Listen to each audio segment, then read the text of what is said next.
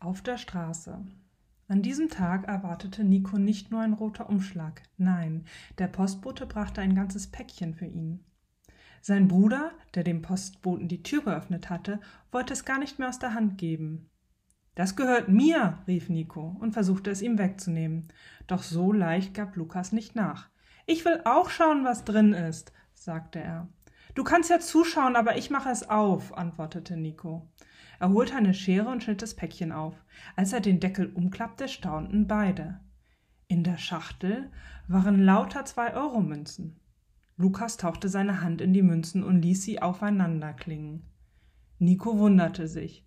Der geheimnisvolle Briefbeschreiber wurde immer merkwürdiger. Zum Glück war wieder ein Brief dabei. Lieber Nico, nein, das Geld ist nicht für dich. Ich gebe dir heute eine Aufgabe.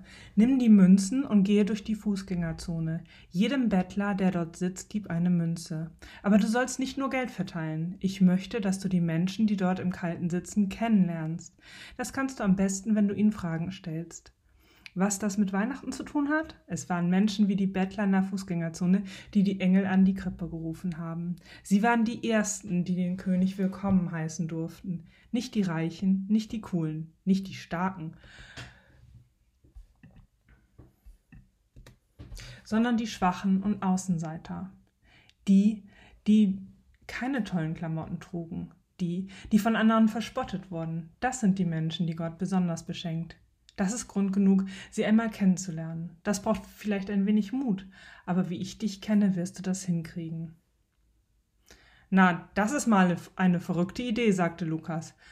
Da mache ich mit. Darf ich auch ein paar der Münzen haben? Nico überlegte nicht lange. Sein großer Bruder mochte manchmal richtig nervig sein, aber wenn es darum ging, mutige Dinge zu tun, war er der beste Kumpel, den man sich denken konnte.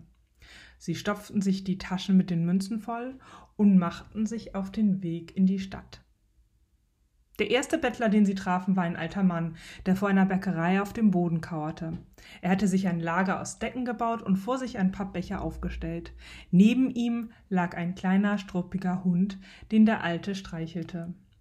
Während er den Vorübergehenden in die Gesichter sah, die meisten Alten an ihm vorbei ohne ihm auch nur einen Blick zuzuwerfen.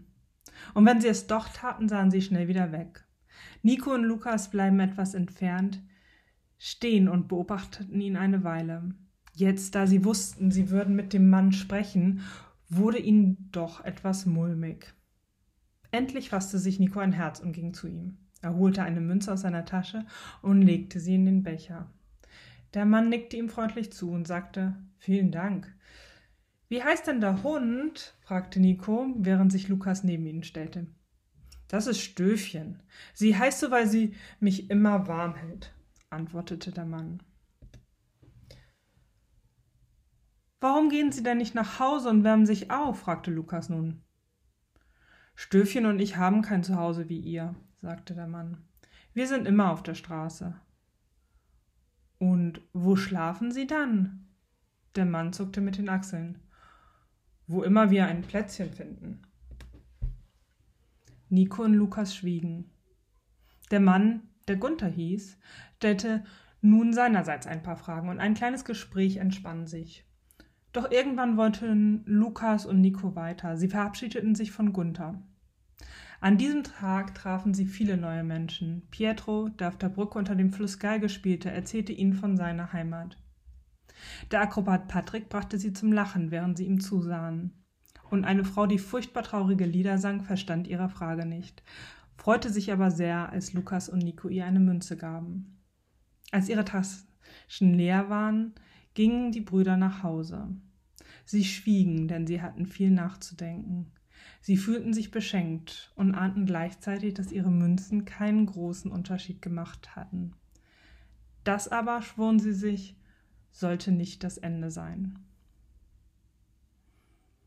Eigentlich sollte es keine Armen unter euch geben, denn der Herr euer Gott wird euch in dem Land, das er euch als Erbe gibt, reich segnen.